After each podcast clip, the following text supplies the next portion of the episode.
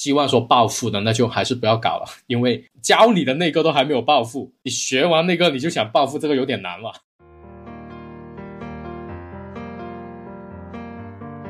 财帛宫还有禄存，你未来一定有钱的。哇，就是这句话支撑我度过了非常非常长的一段艰难的时间。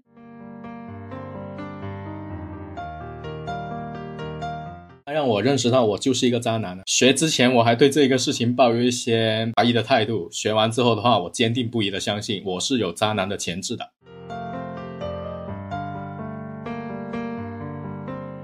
大家也可以在小宇宙、喜马拉雅、网易云音乐、QQ 音乐等播客平台找到我们节目。如果有咨询或者课程相关的需求，也欢迎大家关注“学门有理”公众号，也可以添加印曼的微信“印曼零四幺七”。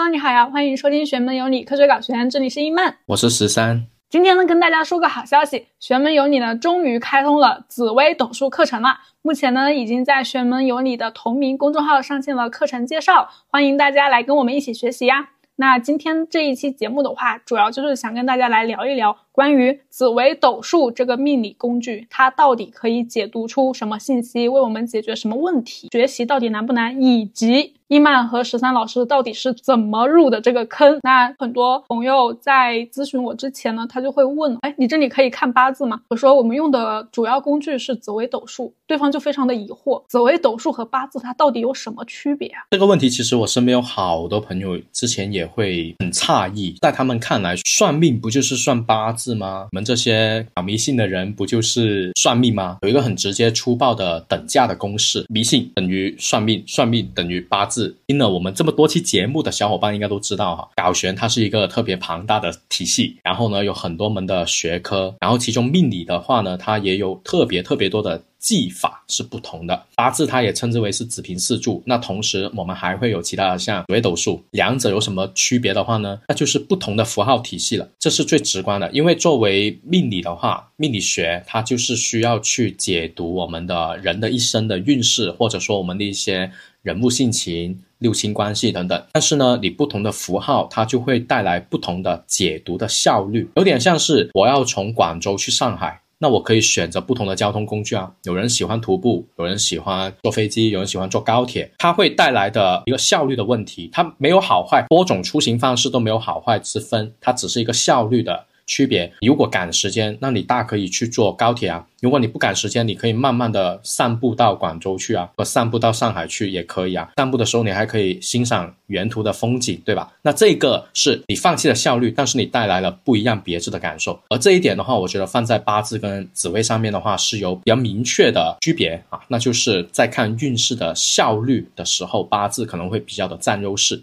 可是呢，紫微斗数它的。优势就在于能够更加精细、细腻的去观察一个人的情绪感受，可能这是两个技法之间的区别。那有一些小伙伴他们会说啊，我算命就是为了要看运势啊，那我直接学八字不就好了吗？但是啊，我要说一句话，就是运势这个东西呢，你是看得出来，最终要落实到一些方面上去的时候的话，可能它没有办法。改变的那么的直接，但是紫微斗数因为它进行了很多的细分，从符号这个角度来看的话，紫微斗数本身就已经有一百多颗星，再加入一些四化它的组合之后的话，它的盘面的信息情况会有很多种，所以这种时候的话，你就会有很多的选择了。就它比起八字，在我们生活当中的那个应试的姿势跟方式。会更加的多，所以这是我觉得紫微斗数会比较好的一个一面呢。女生在看八字的时候，其实会跟男生有一些不同。对于女生来说，如果八字身弱、官杀混杂，还伤官见官，这三个东西叠一块儿，八字师傅就会觉得啊，你的这个姻缘啊，非常的波折。要具体如何去解决，或者说如何去应对这些东西，很难去给出一个既定的答案。他只会告诉你这个结果，我就很完美的踩中了这三个点。紫微斗数它对我就宽容很多，因为从这个紫微斗数的盘上面，我就可以看出很多关于我自己本身的性格问题、我的恋爱观的问题、我跟我另一半相处的奇异的东西，以及说我们遇到问题的时候的一些很好的解决的办法，甚至在不同的流年大运的层面上，我在我的感情方面，我有一些什么样的可以去应对的东西，因为一个宫位的象意。它不应在感情上，就会印在工作上，或者印在别的其他的方面，他肯定会有个印象的。因为有一些观众朋友他可能没有学习过嘛，那听起来的时候会有点云里雾里。简单来讲呢，是紫微斗数它的符号量会更加的多，所以呢，它在断事的时候会更加的细致一些。但是有的时候他人生不一定要追求细致，我只要知道一个大方向我就可以了嘛，啊，我就可以坚定不移的往前走就 OK 了。那这在放在古时候，社会没有那么复杂的时候是可以的啊。我放在古时候呢，我只要知道某些板块、某个时间、某个节点，我往某个方向去努力，那我就可以得到一定的运势的帮助。所以我们才会不断的去简化一个公式的符号，得出了八字这么的一个技法。但是现代社会是因为人跟人之间的关系很复杂，我们就单纯从职业上面来说。职业现在给多出了多少种职业？比起以前古时候的职业可多太多了。那这个时候的话，再用八字去看具体的一些工作，可能会稍微比较难一些。不是说不行哈，它对于人的那个经验呢，会更加的有要求。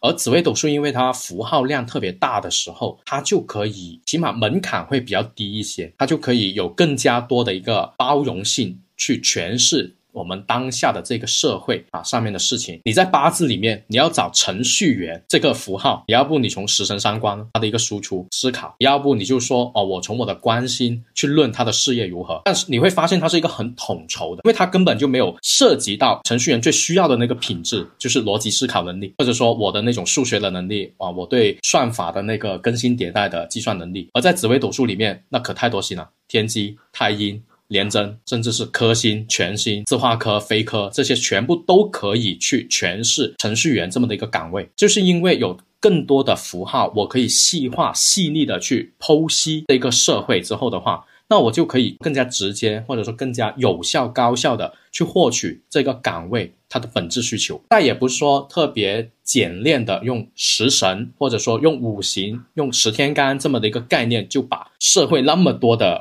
职业全部一揽怀中。八字它真的很快，对吧？它论起事情来的时候真的很快，它的运势。可是如果要落到细节上面的话呢？呃，我觉得还是紫微斗数会更加的占优势一些，所以在往期节目里面，我不是有提到过吗？看八字就像是看一个山脉的走向，你可以非常清晰，你就像开着一个无人机，我可以看到这个山它是怎么样去蜿蜒、盘旋的去走动的，它到了哪一步的时候会突然有那个山峰，到哪一步的时候会落了下去。而紫微斗数呢，就不是开无人机了，而是你真真切切的走进了这个山脉里面。一步一个脚印的去体会，这是两者之间的不一样啊！我当时入门的时候，第一个学习的工具就是紫微斗数，原因有两个，记得非常清楚。一个呢是我在刚刚工作的时候特别惨，遭遇了渣男啊，被骗钱啊。家里面又出了事情，就很多事情他就是堆着就过来了。当然那个时候会觉得很绝望，现在再去看的话，那个时候只是一个开始，后面很多的序幕接踵而至啊。人生果然就是起起落落，落落落落落。当时的话，我有一个很好很好的朋友，交了个对象，她那个男朋友呢。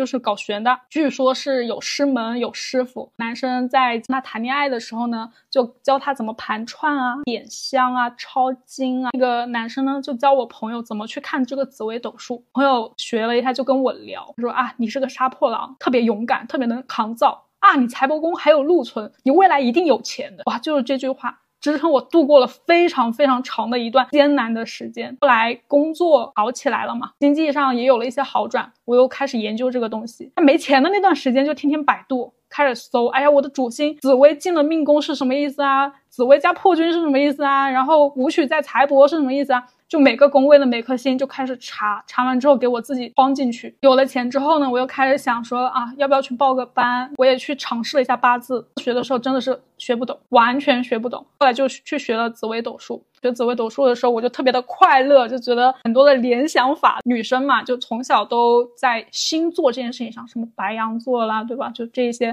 事情上是从小就有研究的。我觉得这个东西在我入门紫微斗数的时候帮助特别大，因为紫微斗数它也是很多星和宫位的这个连接嘛。我后来呢也学了八字，我觉得八字就特别的理科。对于我这个文科生学习，就真的还挺费劲的。我觉得不是文科跟理科的原因，而是因为那个字你认识它。就比如说紫微斗数，你说紫微星、太阴星、太阳星，你这些字眼看上去就很亲切，就不会觉得它陌生。但是你八字真的甲乙丙丁戊己庚辛壬癸子丑寅卯辰巳午未申酉戌亥这些字，你在生活当中你是不可能遇到它的。除了甲乙丙丁，你有可能会知道，但是你也仅仅知道它是甲乙丙丁，没有太多其他的理解。但是一讲到太阳星，哪怕你没学过紫微斗数，我现在问你太阳能够马马上让你联想到什么的时候，你也能巴拉巴拉对啊说出一些事情出来啊。但是如果我不告诉你说丙火它其实也是太阳哦，那你是没有办法去把两者之间画上一个对等号。所以可能是在这个方面，大家很多人会觉得说紫微斗数会更加容易入门的一个原因，是因为它没有那么的生僻啊。我觉得有一个很关键的是紫微斗数，它会把人生呢。是我们的生活是非常复杂多面体嘛？紫微斗数它会把人的一生分成十二个板块，就有十二个宫位的格子。你在不同的人际关系，你在不同的社交场景里面的话，你就放在不同的宫位去解读就好了。我要解读我的感情，我就看夫妻；我要解读我跟长辈的相处，我就看父母；我要解读我花钱的那个状态，那我就看财帛宫。你说看八字，夫妻宫在哪里？在你的下面，就那一个字，你都不知道怎么去解读。你说我要看长辈，长辈在哪里？哦，在年柱啊，那年柱。跟我之间产生什么关系的话，就没有那么的直接，因为它不是一个宫位，它没有办法做到看图说话这个事情。这一点让大家在学习的时候会觉得有一点好难哦，跟我们平时接触到的看东西的模式会不一样了。这也是可能会应你刚才讲的那个，你就觉得啊，我学斗数的时候学得很快乐。我当时学的时候，我就是特别的俗气。我到底什么时候能够拥有我自己的房子？我的工作和我的事业能不能够好起来？我能不能够得到老板的赏识？夫妻宫这个事儿，我看都不看，真的。男人没用，我会觉得男人嘛，你好起来了，好男人你就来了呀。你自己都好不起来，好男人怎么能来呀？你上次不是这么跟我说的？你上次是说有钱了，男人那还不是排着队来？怎么现在到节目里就变成了就来了，就一个了？学到后面有流年大运的话，在盘面上面想找到对应的答案，有的时候也会事与愿违啊。就有些答案它不是我想要的。但也要去学会接受吗？不行就是不行。对，就比如说我这个大运很难出门去创业，我的心态我就会很想有个依托的地方，很追求稳定。当打工人的概率是非常非常高的。如果说我突破了我自己，哪天出门创业了，真的是哇，太厉害了。只是说打破了命盘对你的约束而已，然后你就会发现，当我沾沾自喜，以为自己打破之后的话，就投资失败了吗？就创业失败来了吗？你要创业，你不打工这件事情很简单，你明天跟老板。提交一个辞职申请书就可以了，这根本不是一个什么能不能做的问题，相当于是有很多一些小伙伴他们会说到一些，我跟这个男生能不能在一起啊？我说在一起这个东西很简单，只要对方答应，你就可以跟他在一起。但是生活只是简单的在一起吗？你不考虑之后你们两个人的相处好不好吗？纯爱战士是不会考虑这些的。我们就是要在一起，我不管我能陪你走多远，有一阵是一阵。都已经这么的有决心了，你干嘛还要过来算呢？有的时候我觉得算命它是算一个相处的模式跟节奏的问题，看感情啊，或者说你说工作也好，你开的那家公司，你创业创办的那家公司，它如同你的男女朋友一样，我们都是看双方的节奏能不能一起走下去而已。开始是谁都可以开始的。但是能不能坚持，能不能维持，这才是这门技法要去研究的事情。有多少的夫妻是同床异梦，但是偏偏人家就可以一辈子？有多少人是爱的死去活来，但就一个礼拜？真心瞬息万变。对，真心瞬息万变哈。那十三老师，你入门的时候，你的第一门玄学技法是谁？掏硬币。就你为他花钱的。真正花钱的话，其实是风水。风水是第一门，就算命其实排在后面。还是广东人啊，还是这个身份比较偏，说喜欢房子这一类的东西。我其实到现在为止，我都是没有找人算过命的，没有自己花钱去找别人算命这个习惯。老师，白嫖是会损福报的哦。没有什么叫白嫖，我就是跟人家做那个置换是吗？对，做置换。你帮我看命理，我帮你看风水。对，是有交易的。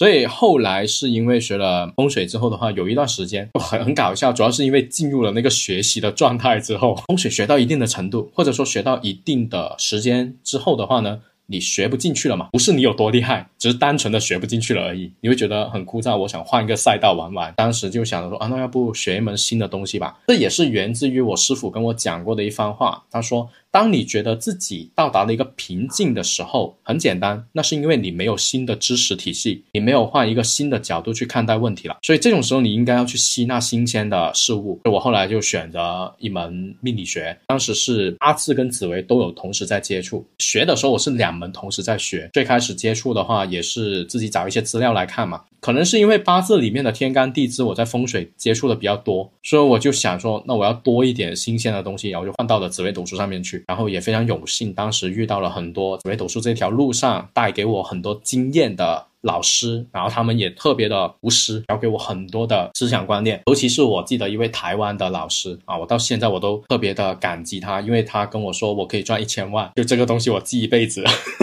跟我闺蜜异曲同工之效。后来我知道哈，他这个许人家一千万这个东西呢，是给好多个人也许过。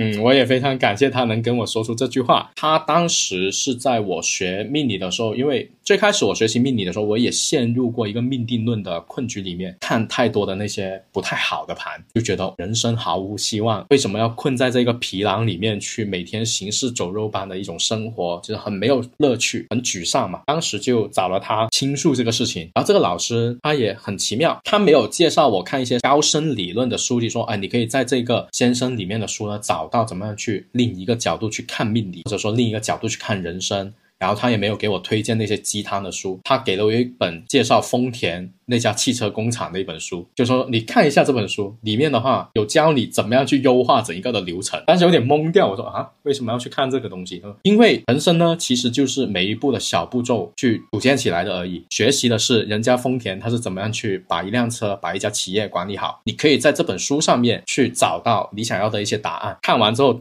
当然嘛，我是 get 不到他的那个境界的。那后来我就带着疑问。再回去找他，然后他就给我讲了很多的观念，也是从那一次开始，真切的理解到转化这个概念，以及说命理的符号它有各种各样的应试的方式，是从他身上真正的体现出来，就学得到出来。因为以前有在看一些自己书籍的时候的话，其实也多多少少有触碰到这些观念，但是呢，那些书那些资料它没有很详细的。在跟我讲这方面的知识，或者说它很多市面上的书籍，它只是在教你怎么样去断事，它从来没有教过你怎么样去跳脱出命盘去改变人生。你会发现很奇妙的哦，不管你是百度，不管你是。微信搜索还是你在 B 站上看所有的资料，所有紫微斗数的资料，它只会教你怎么样去办事，只会教你怎么去解读这个命盘，从来没有人去跟你讲过我怎么样把这些星耀变成我自己可以用的工具，对吧？我不是活在命盘里面，我是比命盘大，命盘只是一个指引我人生方向的一个说明书，或者是一个指南针，或者是一个地图而已。所有人都是活在了地图里面。却没有人说你是拿地图的那个人哦，我到现在都非常感谢那位老师。逢年过节我都跟他说节日快乐。所谓斗数这件事情，有帮你解决一些什么问题吗？你有从中得到一些所谓的答案吗？有啊，他让我认识到我就是一个渣男。学之前我还对这个事情抱有一些怀疑的态度，学完之后的话，我坚定不移的相信我是有渣男的潜质的。这就是你三年不谈恋爱的原因吗？看完你自己的命盘，觉得哦，原来我竟然是一个渣男，我要修身养性，去修正我自己的恋。恋爱观和克制我自己某一些欲望，所以你才决定三年不恋爱吗？哎，跟夫妻宫没关系，跟极恶宫有关呢。对啊，就是极恶宫啊，人的生活习性有关系。当时看完下来的话，是觉得说做渣男这个事情，他会欠很多人情债。因为学了风水之后，我就特别相信因果这个事情。那如果欠太多债的话，我不知道以后还不还得起，而且也不知道欠那么多债之后的话，生活会不会起得来，所以我就有点担心，我被吓到了。然后就他说啊，不行，我要想个办法去解决它一下。就是集合宫里面有汤囊。文昌，然后再加一个禄存，对，就这种符号加起来，对面还有一个生年禄照着过来，所以的话就特别的有那种社交的能力，荷尔蒙的磁场。然后后来就觉得说，嗯，人嘛是有自己主观意识的，那我完全可以把贪婪这个好奇心、这个追求欲望，或者说他的一个追求新鲜刺激这么的一个磁场放在其他的东西上面去。因为人一天也就二十四小时，我看二十四小时的书，我就不相信自己还能去想那个女人，或者说想某个女人。事实证明，三年的时间我还是 OK 的。亲身经验之后，发现命盘它确实可以改，它其实只是另一种应试而已。对，就是应试嘛，就我活出了。命盘的另一种可能性，但是前提是你得先接受这么的一个磁场在这里，那个过程挺痛苦。就你要走出去，大声跟人家说我是渣男。去看命盘的时候，要剖析自己这个点的时候，就你会感受到自己的丑陋。就我当时是会觉得自己竟然怎么会是这么的一个人，你自己是难以接受的。我的盘就只是生活习性上有这么的一个倾向，但是。我的福德宫还好吗？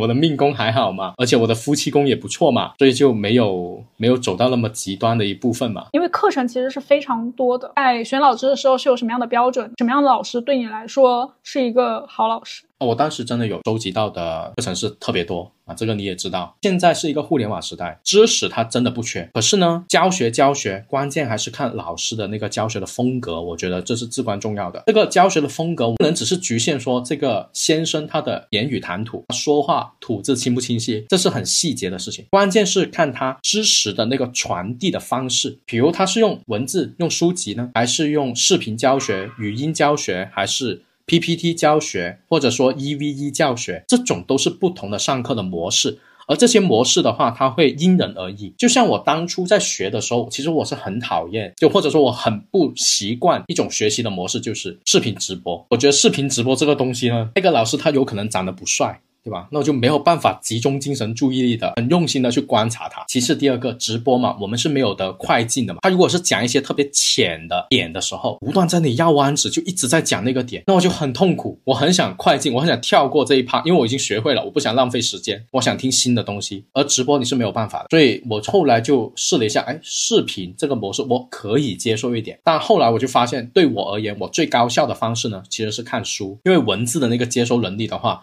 我就很喜欢，所以我后来就找了一些学习的书籍，都是偏向于文字的，而且都是偏向于逐字稿的那种，就有点像是演讲稿，一个字一个字的表达出来。那他的思路是很清晰，然后我就会喜欢去学这一种方式。当然，如果是面对一些新鲜的知识，或者说是比如像风水这种学科的话，你不看图片，你不看视频，你更加难学会。文字是很难描述出整一个环境的情况。不同的学科就用不同的学习方式吧。我觉得这也是我们在选老师、选课程的时候一定要去注意的一个点，不能只看他的一个教学的目录，因为目录大家学的那些知识都差不多，肯定都是围绕着五行、天干、阴阳、地支、只是主星、六级六煞，都是围绕着这一些来。但是怎么样把这些知识讲出来，以及他讲的时候是用什么角度，我觉得这比起你要学的那个东西要更加的重要一些。郑涛老师，关于学习方法这一个，我跟你可能有一些不同。我个人是很喜欢视频直播的。对呀，所以我就说人跟人之间是不一样的。原因就是只有在直播的时候，而且我知道这个直播是无法回放。我拿不到回放的时候，我的精神会特别的专注，而且我一定会成为那个最积极的那个人。假如说我拿回了他的这个视频的回放，他很有可能就进入到了我的收藏夹，他又吃灰了。对我来讲，我觉得很高效的点就是跟老师的互动，就是课堂上面的答疑互动。我提出问题，然后老师解答的这种互动的过程，对我来说会非常的重要。对啊，因为你的父母宫是空宫，然后对面接进来的是天同天梁啊。天同星就是懒惰啊，所以你就需要人督促你啊，督促那个是天良啊，就是不一样啊。你真的是一点面子都不给呢。就可以这么去看啊，因为学习的一个最适合我们的一个学习方式啦，啊，不是说唯一的一个学习方式，这是不一样的。那我不同嘛，我是连着啊，我自己可以啊。那既然已经聊到这里了，我想问一个非常犀利的问题啊，就是石山老师，你的课程跟现在市面上别的老师的课程会有什么不同？王婆卖瓜的时候来了哈，成年人从来不做选择，我就什么都有。我觉得说有一些市面上，比如像贪狼星有什么含义，真的你百度都比我更加的优越。就我讲出来的可能都没有百度的那么多。贪狼星代表什么？太阳星代表什么？太阴星代表什么？像这一些的话都是。搜索一下，你就可以得出很多的含义。在我的课程里面，我可能会更加偏向于去讲解它一些重要的特性以及记忆的方法。为什么贪婪可以代表这一个呢？为什么太阳可以代表这一个呢？我发现古人的学习方式呢，他们的思维模式。好像是特别追捧记忆力特别强的那些人。我们读书时候看的那些古文，就好像说那些天才儿童就是过目不忘、一目十行，基本上都是这一类的嘛。大脑的记忆能力都特别强，而我们现在大部分都是普通人。我现在别说记忆力很强了，我是看那个验证码都要看三次，那我怎么可能记得住嘛？所以我就只能用逻辑推导的方法。所以的话呢，我就会更加偏向于去讲解知识点，这个知识点之间他们是怎么样去关联起来的，怎么去使用它，可能会。偏向于这一个板块，那当然更加详细的，其实可以去搜索我们的公众号，去讲解我们的课程内容。就会有很多人困惑，我到底适不适合学这个问题？我们之前也有聊过嘛，就是说紫微斗数它任何一门的玄学课程都可以当做是一门技法、一门技术，那它有着比较严密的底层逻辑框架和对应的方式方法。只要说你愿意专注，你愿意不断的去学习，并且实践。实践是非常重要的，那你肯定是可以得到一些结果。那我今天的话，我其实想换另一种方式来向你提问了，就是。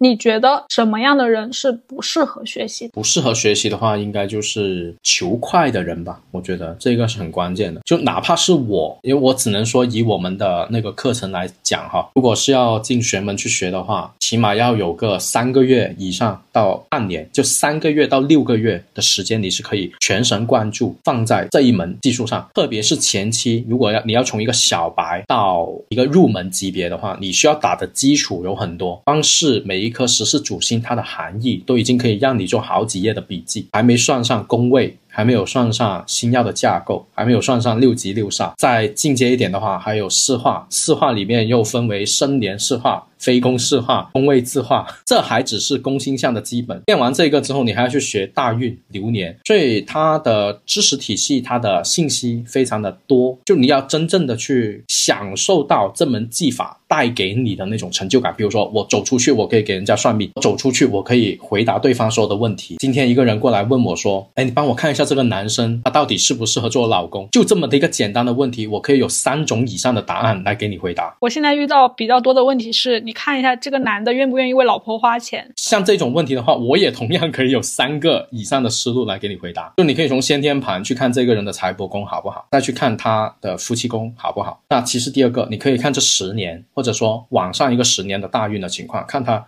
遭遇到过的爱情有没有给他带来毒打，然后让他变得自私？他本来的底色是一种回答的方式，他的人生际遇带给他的变化是另外一种回答的方式。第三个是你从流年的角度，你也去回答他是他今年有没有春心萌动，他今年有没有突然间犯花痴啊？他今年可能是一个特别人间清醒的状态。所以人他一定是一个很复杂的个体，不可能有一个答案去完全一辈子，我们都不用说一辈一辈子啊。就一年里面都有十二个月，你每个月都是不同的你。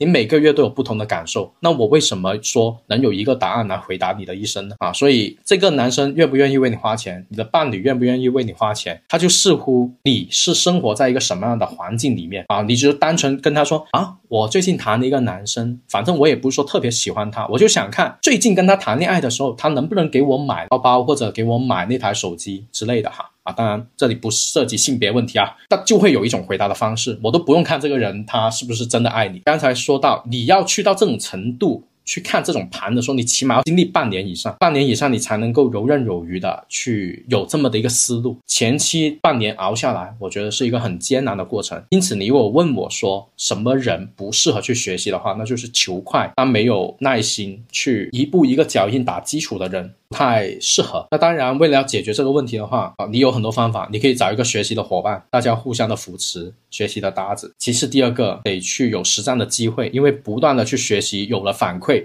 你就肯定可以坚持下来啊！那这一些都是看个人的努力了啊！那还有一种就是希望说暴富的，那就还是不要搞了，因为教你的那个都还没有暴富，你学完那个你就想暴富，这个有点难了。那有没有什么样的人他会是更适合学习的？不谈恋爱的人，感情只会影响我拔刀的速度。那你从学学角度，你来聊一聊什么主星他会更适合搞学吗？贪婪，我觉得贪婪这个星。很适合。难道不是天凉吗？一个人对星耀的解读都有自己的主观意识的嘛。我会更加觉得说贪婪会符合，是因为当贪婪他可以真的把兴趣爱好投入到一件事情上的时候，他可以在这其中挖掘不一样的。天地出来，他有那一种敏锐的学习能力，这是我对贪狼星的一个喜欢。太阴星他能不能学也可以啊，他很聪明，他很细腻。就我们之前也认识的一个朋友李总，对吧？天机太阴，他做的那些笔记那真的是很夸张，他连去健身都可以做思维导图的一个人。那你想一下，他学紫微斗数，他能不做十几页的笔记本吗？啊，所以他的那个基本功很扎实。然后你说太阳，他有没有学习？这肯定也有，啊，廉贞有没有？巨门有没有？都有。其实每一颗星要入命的人，他都可以去学，都有他擅长的一面。关键是，如果你真的要问我哪一个它的效率更好、更高，或者说哪一个它能获得的快感、成就感，那我觉得还是以贪狼为主。那贪狼其实也不一定要进到命宫吧？那像其他的，比如说福德、官禄、极恶，对啊，可以啊，都可以。我不就是进极恶了吗？对，其实我就是在说自己而已啊。我真的是醉了。突然间被你 Q 到了问题，那肯定是拿自己来做答案啊。我以为你要稍微再旧事重提一下关于这个六煞星分布的这个问题，比如说命三方会照到这些煞星的话，本身自己思想可能会更悲观吧。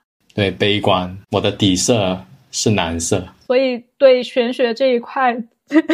的想法会更多。色的话，就比如说像华盖啊这种空灵的心啊，我真有时候觉得华盖进入，它是指人容易有玄学方面的爱好，但不意味着你可以抽离出来。就有一些人他也是信玄学啊，那是迷信啊，对吧？他没有办法很理性的去思考这个问题，单纯就是相信，对吧？我也不思考 why 为什么。那你说这种适不适合学习呢？他未必适合。他适合的是当信徒，他适合的是求在你去拜的那个人，他不适合做那个讲的人，两者之间是有区别的嘛？我们现在是要掌控这门技术，我不能只是单纯相信就可以啊。当然，你有这个信念是很关键的，你学了这个，你得就相信这个东西它的能量是存在的，不相信那你就不要去学。你有了这个信念之后的话，你还得有思考能力。你才可以学得好，特别是那么多的知识点的时候，你怎么样去进行一个筛选、利用、拆解、组合？这些不是说我信那就可以做得好的。但地空地劫倒是可以，因为空劫进了命宫的时候，他反而会说是这个人不在乎，那不在乎那就好了，对吧？我我根本就不在乎。你又在说你自己了。好了，就好像。又在夸自己啊，没有了哈，只是说地空地劫，如果说有其中一个进了命宫或者进了一些福德的话，只是说这个人心比较大，他不会说去特别在乎执着一些事情。那我们在看盘的时候，总会遇到一些不好的信息嘛，遇到不好信息的时候，我就当没看到嘛，这种就是地劫地空了嘛。所以在学习的时候也是啊，不然你就长期被那个负面的情绪给包裹住的时候，你也没有办法继续去学下去了。看到好的是命运，看到不好的。是迷信，但有这种说法，我们当段子来讲可以，而实际上真正去学的时候，你就不能说这句话了。不管好跟不好，它都是你的人生。如果你说我从小到大有没有一些玄学方面的那些天赋，或者说一些奇奇怪怪的想法，我觉得唯一一个就是我从小学三年级开始，我就已经脑海里面冒冒出了一句话。我并不是在创造我的人生，我是来见证我的人生。而我之所以会有这句话，就是当我的英语不及格的时候 想到的。你只是你人生的 NPC 吗？啊，没有必要去太在乎一些事情啊，我只是来见证我的人生。这也是十三老师用蓝天白云的头像可以用三年的原因。我用了一星期我就换掉了，忍受不了这种无所谓的态度。可以学习一下紫微斗数，好好的揣摩一下，认清楚自己。啊，发现自己一些以前没有想过的方面啊，原来人生可以分成十二个宫位去进行一个理解。让你现在去说，来把你的生活分成十二个板块来讲一下，你可能都讲不出十二个古人的这一门技法所带来的呃一些我觉得精华吧。假如说学完了玄门有你的这一次初级的系统班，那它可以到达一个什么样的程度？我觉得算命无非就是要追求看一个流年运势的情况嘛。对吧？你你说人的一生那太虚了，你根本无所谓。我看一个我的性格爱好这个东西，我还不如去做一个人格测试就好了。说十年的际遇，就好像有点够不着。就什么是十年呢？到底是哪一年呢？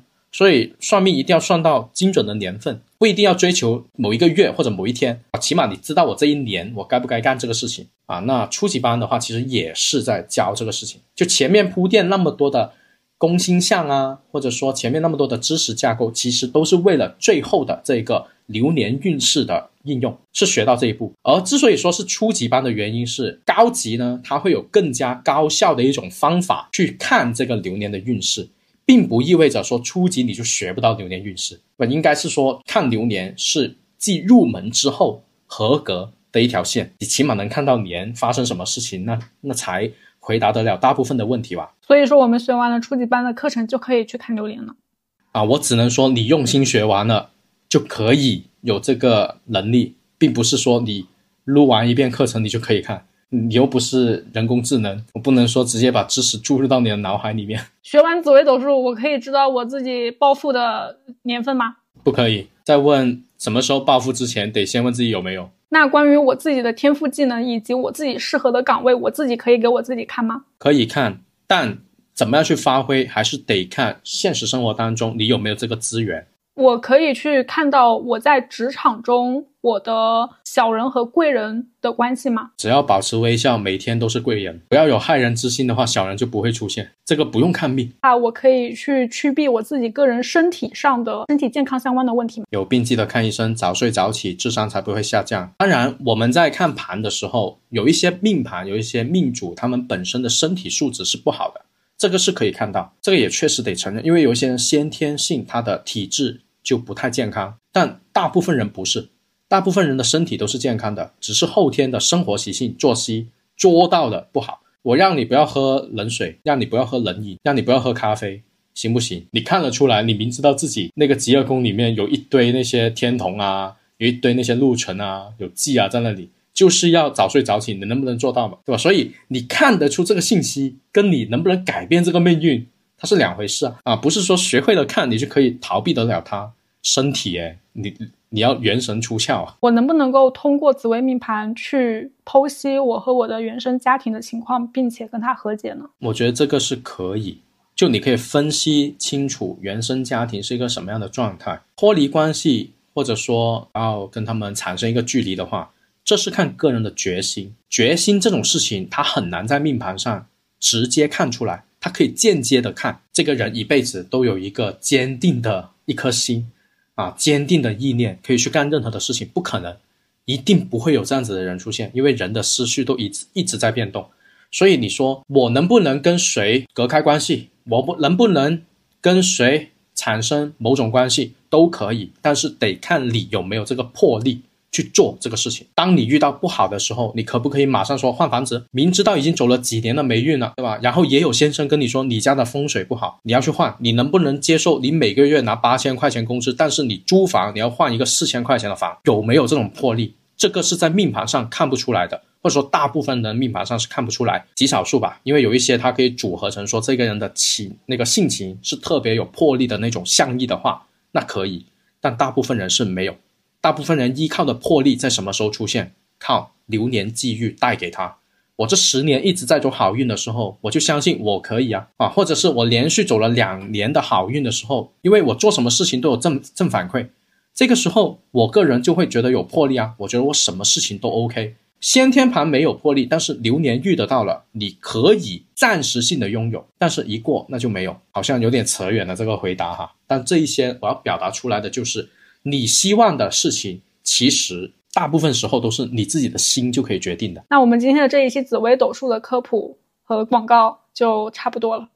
石坦老师，你有什么想说的吗？呃，就今天这一个节目，主要是跟各位就是聊一下天。更加详细的课程内容的话，可以去看我们的玄门有理公众号。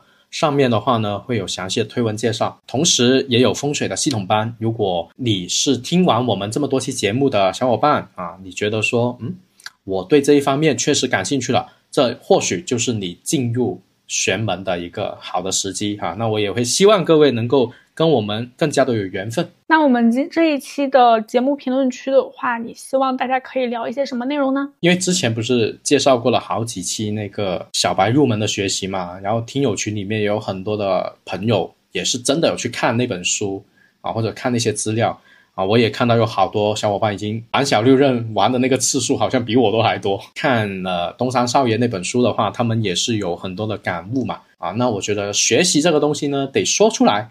那希望这一期评论区，呃，如果是有看到这些知识点的小伙伴，可以留言说出你们的学习感受。